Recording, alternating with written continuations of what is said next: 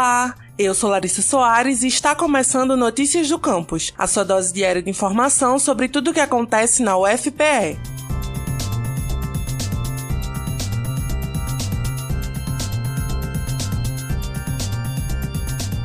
O FPE e Organismo Internacional de Juventude para a Iberoamérica, o OIJ, firmaram um acordo de cooperação acadêmica. O OIJ é uma organização presente em 21 países ibero-americanos que tem como objetivo conectar e potencializar a força da juventude latino-americana. E é por isso que a parceria com a UFPE visa promover transformação social para os jovens brasileiros através do ensino, pesquisa e extensão. Para mais informações, leia a matéria completa no site da Agência de Notícias.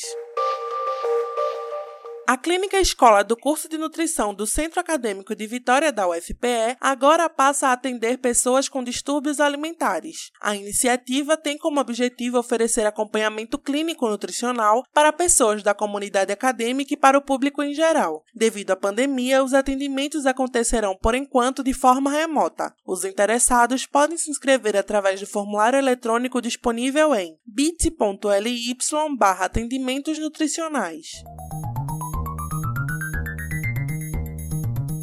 Esse foi o Notícias do Campus de hoje, sua dose diária de informação sobre a Universidade Federal de Pernambuco. Confira essas e outras notícias no site ufpe.br/agência e também no Twitter e Instagram @ascomufpe. E não esqueça de seguir o Notícias do Campus no Facebook e Spotify.